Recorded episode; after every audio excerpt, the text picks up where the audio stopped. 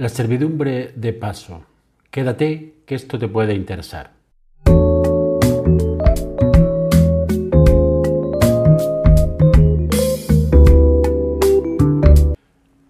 Soy José María Luque de abogadoinmobiliario.com y hoy te voy a hacer una breve reflexión sobre la servidumbre de paso. Normalmente esta se da cuando una finca se haya enclavada entre otras y necesita tener un acceso a un camino público. En este sentido, vamos a decir que confluyen tanto eh, un interés particular como una utilidad pública de que a todas las fincas se le dé la utilidad y la finalidad a la que están destinadas.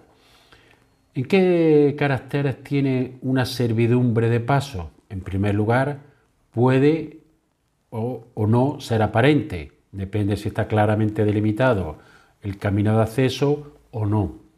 En segundo lugar, es siempre discontinuo, es decir, no siempre se está usando, sino que se utiliza en determinados momentos concretos en que se atraviesa la finca. y es positiva, es decir, obliga al dueño del predio sirviente a dejar pasar al dueño del predio dominante. Por su constitución, pueden ser legales o voluntarias. Legales son las que aquellas que se establecen por ley. Voluntaria está basado en la libre voluntad de las partes, bien sea porque dos personas que, tienen fincas colindantes deciden constituir una servidumbre con los derechos y obligaciones que tengan por conveniente. Todo ello fundamentado en el principio de autonomía de las partes.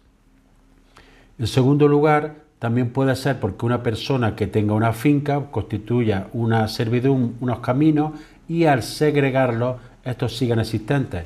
Es la conocida como servidumbre constituida por el, anterior propietario. La servidumbre siempre, al ser una eh, servidumbre de paso, al ser una servidumbre discontinua, siempre necesita título, pero un título hablando en el sentido amplio Puede ser por reconocimiento del predio serviente, por sentencia firme y por destino del padre de familia, aparte de por una servidumbre que pueda ser acordada por las partes y firmada en un documento privado o elevado en escritura pública. Pero uno de los requisitos que hay que tener para que deben de cumplir para que se pueda constituir son los siguientes. En primer lugar, que la finca que se va a beneficiar de la servidumbre se encuentre enclavado entre otras ajenas. En segundo lugar, que carezca de salida a camino público. No se puede constituir una servidumbre porque voy a tener un mejor acceso más cerca a un camino público si lo tengo por otra parte de mi misma finca.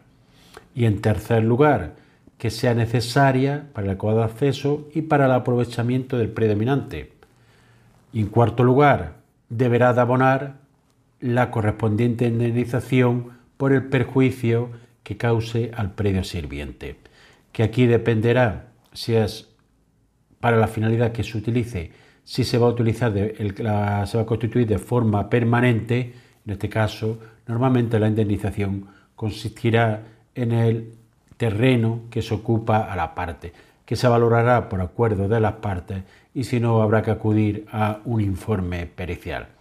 En caso de ser, por ejemplo, servidumbre de paso para extraer cosecha o alguna explotación agrícola, en este caso no hay que valorar, no hay que indemnizar el terreno, sino el perjuicio que se causa al predio sirviente. Uno de los problemas que se plantea es si, por ejemplo, yo tengo un acceso peatonal en una finca rústica, un acceso de aproximadamente un metro de ancho, puedo constituir una servidumbre sobre la finca colindante para tener acceso rodado, es decir, hacer, tener derecho a un camino más amplio. En principio, uno de los requisitos que se debe de cumplir es ver la finalidad para la cual se constituye la servidumbre. Antiguamente muchas servidumbres se constituían para permitir sobre todo en zonas rústicas, permitir, permitir el acceso a personas acompañados normalmente de animales de carga. ¿Qué sucede? Que actualmente casi todo el acceso a la finca se realiza por medio de vehículos, por lo cual la jurisprudencia se ha ido adaptando a los tiempos y entiende que un acceso a una finca se entiende para tener acceso a través de vehículos, salvo que fuera una finca muy pequeña, que no necesitara explotación o concurrir algún requisito especial en que bastaría con un mero acceso a pie. Pero por regla general lo que se permite es una anchura suficiente para que acceda a los vehículos. ¿Qué anchura? Normalmente el Tribunal Supremo ha establecido muchas sentencias que esta anchura varía dependiendo del tipo de explotación que hay en la finca, pero al menos si es para acceso a vehículos rodados tendrá que tener una anchura de 3 metros.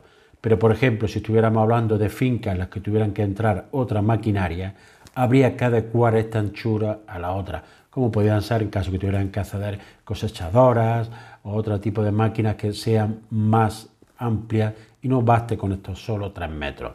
Pero recordar que en todo caso habría que indemnizar al dueño del predio sirviente de los metros que son utilizados para la misma.